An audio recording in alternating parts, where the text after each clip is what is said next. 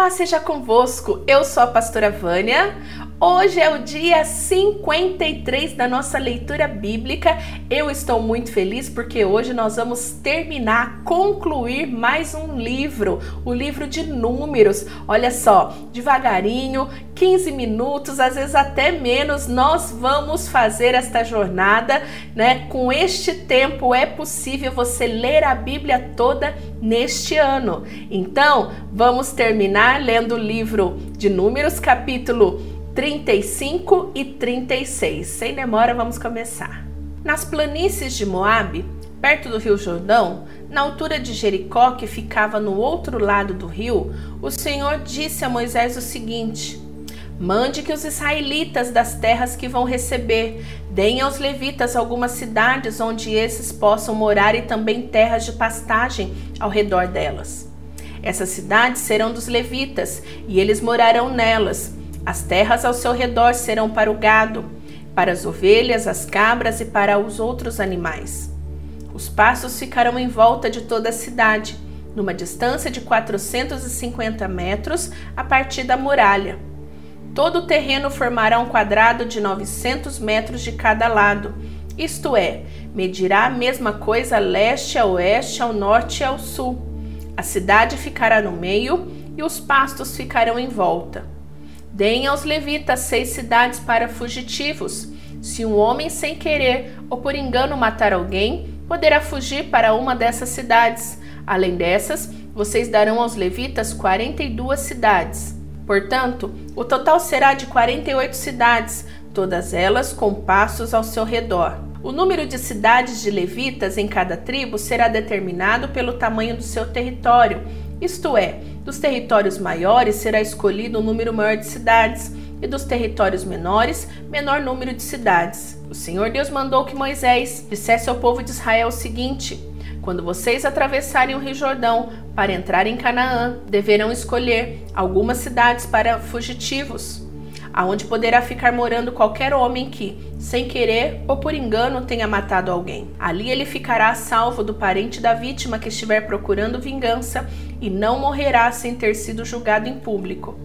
Escolham seis cidades para fugitivos três a leste do Rio Jordão e três na terra de Canaã. Essas seis cidades serão de refúgio, tanto para os israelitas como para os estrangeiros que moram com vocês, seja só por algum tempo, seja para sempre.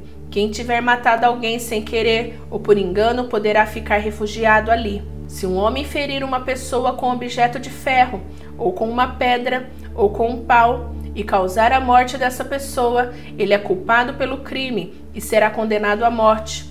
Quando o parente mais chegado do morto encontrar o assassino, deverá matá-lo.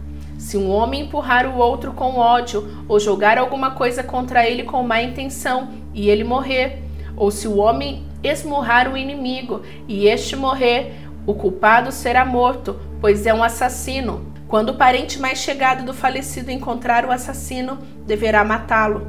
Mas pode acontecer que alguém, sem querer, empurre o companheiro que não era seu inimigo ou atire sem má intenção alguma coisa contra ele. Pode acontecer também que alguém, sem ver, atire uma pedra que venha cair em cima de alguém e cause a sua morte. Porém, os dois não eram inimigos, e quem matou não fez isso de propósito. Nesses casos, o povo julgará a favor do que matou sem querer, e não a favor do homem que era responsável por vingar a morte do seu parente. O povo deverá proteger o homem que matou sem querer, não deixando que ele seja morto pelo parente do homem que morreu.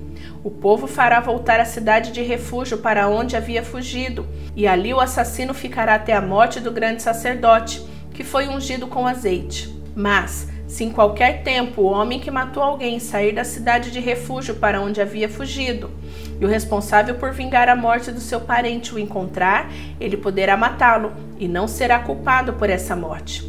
O homem que matou alguém deverá ficar na sua cidade de refúgio até a morte do grande sacerdote, mas depois poderá voltar para sua casa.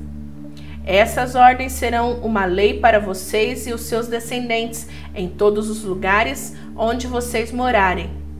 Quem matar uma pessoa será condenado à morte, conforme o que duas ou mais testemunhas disserem. Uma testemunha só não basta para condenar alguém à morte. A vida de um criminoso condenado à morte não pode ser comprada com dinheiro, ele será morto. Também não aceite dinheiro para libertar aquele que tiver fugido para uma cidade de refúgio e que quiser voltar para a terra antes da morte do grande sacerdote. Não profanem, com crimes de sangue, a terra onde vocês vivem, pois os assassinatos profanam um país, e a única maneira de fazer a cerimônia de purificação da terra onde alguém foi morto é pela morte do assassino. Não tornem impura a terra onde vocês vão morar, pois eu também estou no meio dela eu, Senhor, vivo no meio dos israelitas. Os chefes de família dos grupos de família de Gileade, descendentes diretos de Maquir, Manassés e José, foram falar com Moisés e com os outros chefes de famílias israelitas. Eles disseram a Moisés: O Senhor Deus ordenou que o Senhor distribuísse a terra ao povo por sorteio. Ele também ordenou que o Senhor desse a propriedade do nosso parente Zelofeade às suas filhas. Porém, se elas casarem com homens de outra tribo israelita, a terra que foi dada a elas deixará de pertencer à nossa tribo e passará a ser da tribo daqueles com quem elas se casarem. Assim irá diminuindo a parte que nos foi dada por sorteio. Porém, quando chegar o ano da libertação, a terra delas ficará definitivamente para a tribo daqueles com quem elas casaram e não será mais nossa. Então Moisés, conforme a ordem do Senhor, respondeu aos israelitas o seguinte: Os homens da tribo de José têm razão. A ordem do Senhor para as filhas de Zelofeade é esta: Elas podem casar com quem quiserem, contanto que seja com um homem de uma das famílias da tribo de seu pai. Desse modo, as terras dos israelitas não passarão de uma tribo para outra, pois os israelitas devem ficar ligados cada um à terra da tribo dos seus pais. Todas as moças que tiverem terras numa tribo israelita deverão casar com alguém da família da tribo do seu pai. Desse modo, cada israelita herdará a terra dos seus antepassados, e ela não passará de uma tribo para outra. Cada tribo continuará ligada à sua própria terra.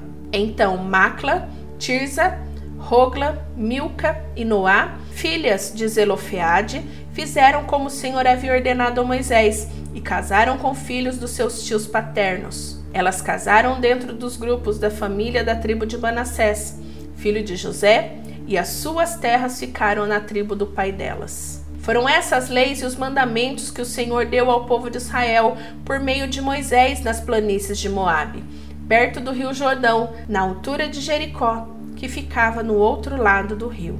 Terminamos o livro de Números, missão cumprida, mas não vamos parar. Amanhã começaremos a leitura do livro de Deuteronômio. Vou esperar você. Antes de ir embora, deixe o seu joinha, deixe o seu gostei e compartilhe, convide mais pessoas para fazer a leitura. Começar Deuteronômio para frente, né? não importa qual é a sequência que a pessoa vai fazer. O importante é que ela leia a palavra de Deus.